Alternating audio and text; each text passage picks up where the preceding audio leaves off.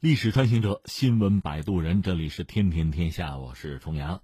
说到困惑，这还有一更困惑的，考古学家发现三百八十万年前头骨化石或颠覆人类进化史，就是最新的消息。这是法国媒体爆料，呃，说史前万神庙或有增添一位候选人啊，来自三百八十万年前的一个相当完整的南方古猿的头骨，在埃塞俄比亚被发现。这打乱了人类的进化观点。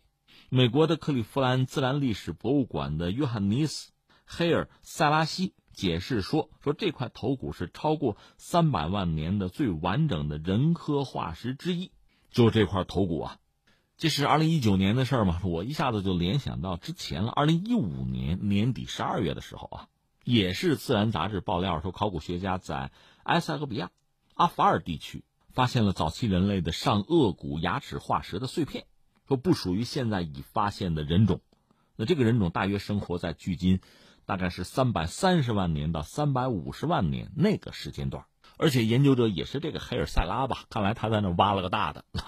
呃，怎么说呢？这就说到在这个领域人类研究的这个一些成果吧。很多古生物学家就认为呢，呃，人类谱系首位代表人物叫图迈。大概是在七百万年前，是二零零一年在乍得发现的。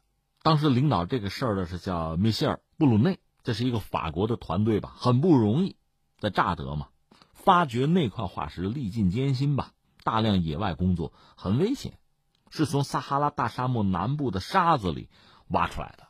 如今那个地方也依然是贫瘠和荒凉的地方吧，但是推测吧，数百万年前的那儿应该是树木覆盖的。非常好的，就这个生物栖息之地，附近还有大湖。图迈呢，等于说是一个一个颅骨，属于叫什么沙赫人啊？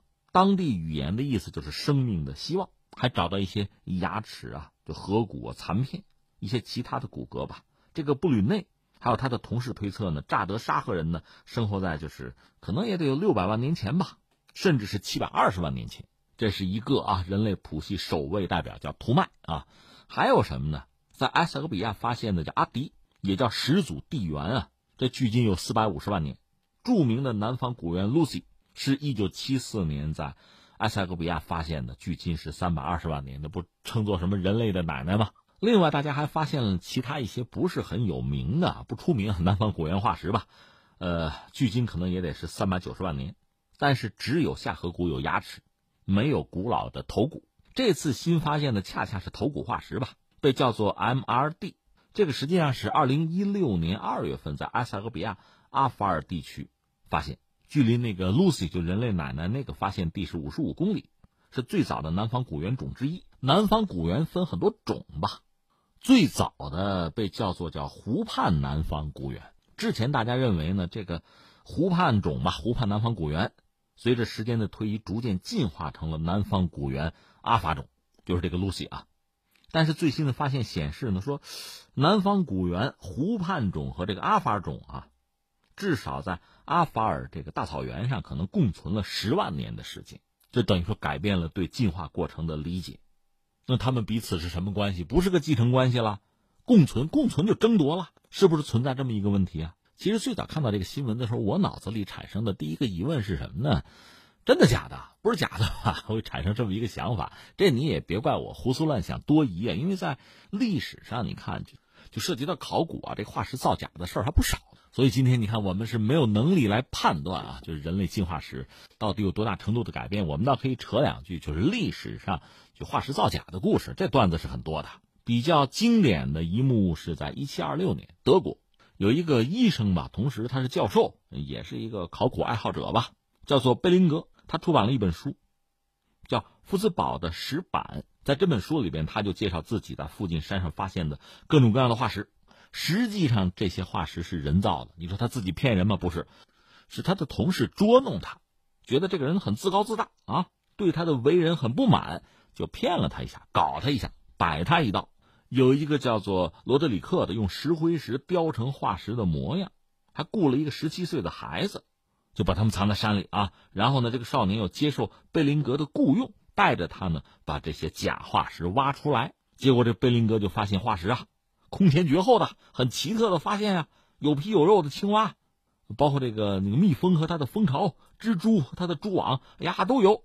而且有什么太阳啊、月亮啊，就是有这个光芒线，还有人脸啊，还有上帝的希伯来的名字，多种语言写成等等等等各种化石啊。当然，这个贝林格最终发现这是个骗局，因为他最后居然找到了一块化石上刻着自己的名字呢，这肯定是假的嘛。这这，当然自己也很泄气啊。他一度认为这一切都是真的，不过呢，他那本书吧。表现出他还是有一定的这个科学态度，就他认为自己对这些石头确实了解很少，他只提供信息吧。大家有智慧，大家来帮我哈，咱们一起讨论啊，这算未解之谜是吧？我能尽点力，尽点力。他是这个态度，这个态度还是比较老实的。这是当年十八世纪的一个闹剧了。然后我们顺便看一下英国最著名的就是那个所谓皮尔当人啊，一九一二年，当时大英自然博物馆的地质部的主任。说到自己一个朋友，一个化石爱好者，叫做查理斯·道森，他的一个通知说：“哎，呃，我我在皮尔当啊，我找到古人类的化石碎片了。皮尔当是个地名啊。”这个道森就说：“我发现好多东西，头盖骨啊，什么下颌骨都有。这就皮尔当人呢，重大发现呢。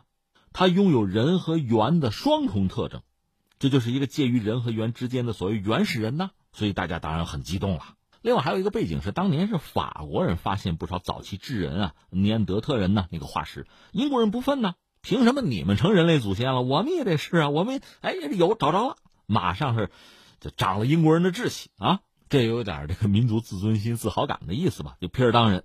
但正所谓假的真不了，真的假不了，这玩意儿假的嘛，最终在一九五三年，就科学界最终承认说。这是造假。这所谓皮尔当人头盖骨是什么呀？是智人的，确实是比较古老的这个智人，但肯定谈不上人类祖先啊。呃，这是智人的下颌骨呢，牙齿是谁呢？红毛猩猩的。石器还发现石器，这就是人工现代人制造的。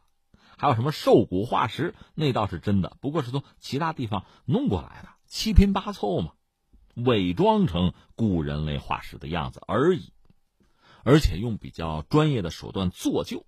做旧啊，甚至那个用圆的那个牙齿啊磨人工的研磨，让它像人类牙冠的样子，这么搞的骗局嘛？这个骗局到底谁做的？到现在其实没有一个准确的答案，各种说法都有，包括说那个写福尔摩斯那柯南道尔都有说是他干的，又有两个说法，一个说法就是他要搞恶作剧，就是编个瞎话功成名就，还有一个是什么呢？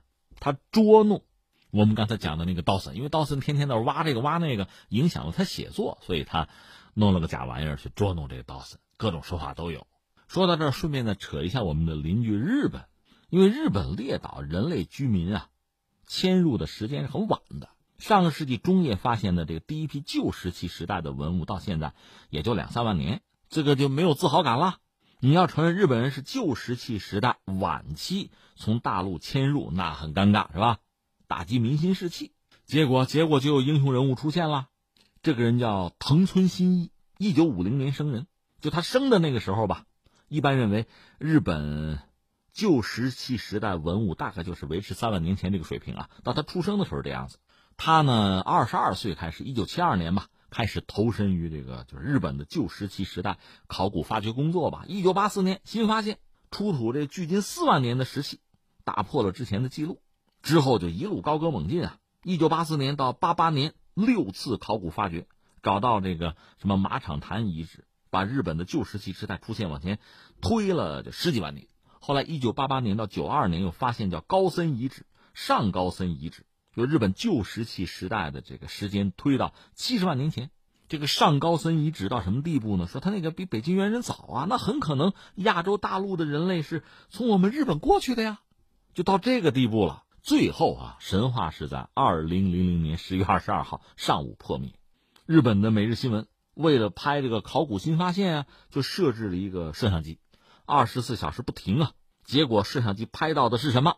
是他自己蹑手蹑脚的越过隔离带，走进一个三米深的这个发掘坑啊，看了看四下无人是吧？他用铲子把口袋里藏的几块石器埋进去，离开的时候呢，还要把地面恢复成原样。然后早晨，他是在几个作业面埋石器，整个过程都被拍下来了。然后五天以后装模作样啊来挖，那还挖什么呀？录像都有了，你能挖什么出来？我们大家早就知道了。